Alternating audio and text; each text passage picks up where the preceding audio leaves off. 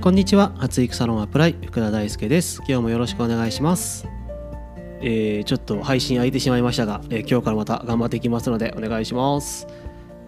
で今日もそうですけど結構ね天気悪いっすよね最近ね。なんでもうすぐ梅雨が来るのかなみたいなことを思ってた時に、えー、やっぱり湿気ってね髪の毛にすごくあの影響を及ぼすじゃないですか、まあ、特に癖がある人とかはね癖が出てきてしまったりとかダメージがねある人はやっぱりこうパヤパヤ出ちゃったりとかいろいろありますよね。なので、まあ、この湿気対策ってしていかなきゃいけないんですけど、まあ、以前もねあの湿気対策っていうところはあの配信したんで、まあ、よかったらそっちも聞いてもらえればなって思うんですけど、えー、まあ、湿気対策っていうところで一番出るあの美容室のメニューっていうのはやっぱ宿毛矯正だったりするんですよね。ただやっぱ宿毛矯正ってなんかこうねダメージがすごくあるから、えー、ちょっとねやるのがみたいなとこってあったりするんですけどうんそれがですねここ何年1年2年3年の間に、まあ、救世主と言われるようなこの酸性ストレートっていうのが出てきたんですけど、まあ、この酸性ストレートが、あのまあ、どういうものかっていうと簡単に言うと、まあ、ダメージが少ないっていうのとゼロじゃないですよ。少ないっていうのとあとダメージモーにもできるっていうのが、えーと、このサンセストレートのいいとこだったりしますよね。なので、まあ、髪質改善みたいな感じで打ち出してやってるサロンとかもね結構あると思うんですけど、まあ、ダメージ少ないからねやれば、うんとまあ、癖も伸びるし髪の毛もサラサラになるし、えー、いい感じみたいな感じですよね。でまあここ最近その髪質改善っていうのが結構キーワードで上がってくると思うんですけどこの酸性ストレートが出てくるちょっと前に、えーと、酸熱トリートメントっていうのが、えー、すごく流行った時期があったんです、まあ、もちろん今もねあの人気のメニューなんですけど、えー、この酸熱トリートメントと酸性ストレートがちょっとごっちゃになっちゃってるっていうのがね、まあ、情報が行き交ってごっちゃになっちゃってる部分があるんで、まあ、ここの違いっていうのをですねまあちょっとお話しできればなと思っております。でまず酸性ストレートなんですけどこれはですねカテゴリーで言うと宿毛矯正とかもっと言うとパーマっていうところの枠組みに入ってきます。で酸熱トリートメントは名前のごとくカテゴリーで言うとトリートメントに入ってきます。だからまず全く別物だっていうところです。これが、えー、まあ、特に、えーとインスタとかああいうので見るとえー、仕上がり具合が一緒なんで同じ感じに見えてしまうんですけど、えー、パーマと宿毛矯正パーマとトリートメントっていう,、えー、もうカテゴリーがまず全然違うっていう話です。で宿毛矯正やパーマっていうのは髪の毛の形を変えるざっくり言うと形を変えるってことです。でトリートメントっていうカテゴリーは髪の毛の状態を整えるっていうものですよね。内部補修というか栄養分を入れたりとか表面を、え、覆ったりとかっていうのがトリートメントですよね。はい、えー、今めちゃめちゃ当たり前のことを言ってるんですけどでも意外と、えー、画像で見ると同じ感じに見えちゃうから同じものと捉えてしまうと。で何に注意してほしいかっていうと,、えーと、酸熱トリートメントが出てきた時に、えー、宿毛矯正の代わりに酸熱トリートメントをすると癖がめちゃめちゃ伸びますよっていう、えー、打ち出しを、えー、してしまってました全部のサロンがそういうわけではないんですが、えー、まあそれは正直画像もそうですし、え、言葉でも、うんと、癖が伸びますみたいな、え、印象を与えてしまったっていうのがえー、この酸熱トリートメントと酸性トリートメントがごちゃごちゃになっちゃってる原因かなって思います。あくまでも酸熱トリートメントは髪の毛の状態を整えるものなので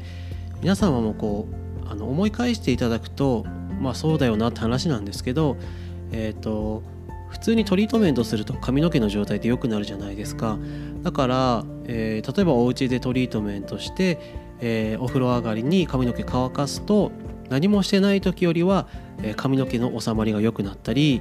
えー、ブローやアイロンをすると髪の毛がまっすぐになりやすかったりまた、えー、そのストレートにした状態がキープしやすかったりするっていうのが、えー、トリートメントですよね。それのえ、最上級が3熱トリートメントみたいな感じです。っていうとなんかイメージがしやすいかなって思います。だからあくまでも癖が伸びてるわけじゃなくて癖が伸ばしやすくなってるし伸ばしたものがキープしやすくなるように髪の毛の状態が整ってる整える状態を作るのが3熱トリートメント。酸性ストレートは先ほど言った通り宿毛矯正の、ま、弱い版すごいざっくり言うと弱い版なので癖が伸びます。そうするとツヤが出ます。えー、髪の毛がまっすぐになるので手触りが良くなります。なので、えー、髪の毛がサラサラになるみたいななんかそういうイメージなんですけど実際は癖を伸ばすっていうところが、えー、目的だったりするので、うんと、それが大きな違いだったりします。なので、え癖を伸ばしたい人は酸性ストレートをした方が良いということになってきます。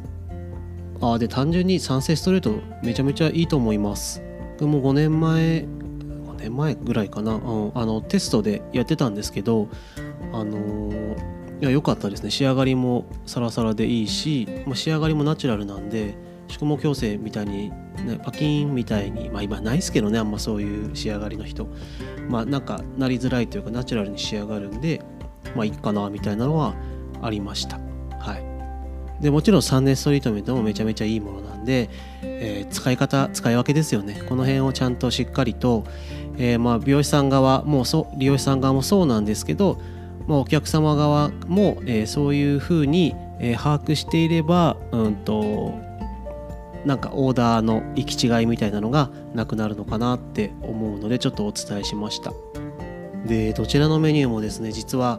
えーと、やる人によって結構差が出たりする技術メニューだったりします。えー、酸熱トリートメントでトリートメントって言ってるのに髪の毛はチリチリになっちゃってるっていう、えー、実例は出てるそうです。はい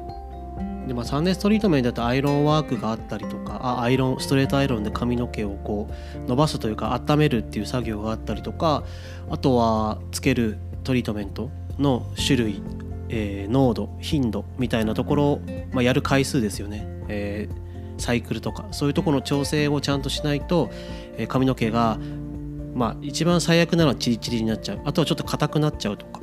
なんかいろいろあるんですけど、まあ、そういうところの見極めが大事になってくるメニューだったりします。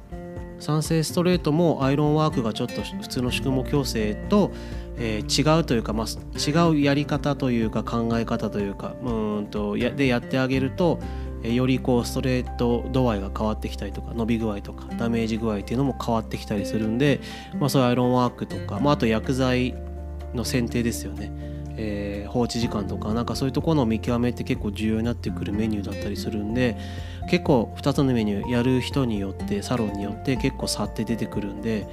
まあ、その辺ちょっとね、まあ、どうやって見極めろって話なんですけどうんと、まあ、相談しながら、えー、やっていかなきゃいけない部分だったりはするんで、うんと、ちょっとねその辺は、まあ、どうしましょうね、はい、あの相談してください。担当のスタイリストと。えー、最後めっちゃ歯切れ悪くなっちゃいましたけど、まあ、とりあえず酸熱トリートメントと酸性ストレートは全然違うカテゴリーなんだよまあ大きい枠組みでえ髪質改善っていう枠組みになってるんだけど、えー、本当は全然違うカテゴリーなんだよねっていうお話をさせていただきました。はい、なので、えーとまあ、オーダーする時の参考にしてもらえればなって思います。でこれから梅雨来るんでやっぱ髪の状態はねあので整えておかないと、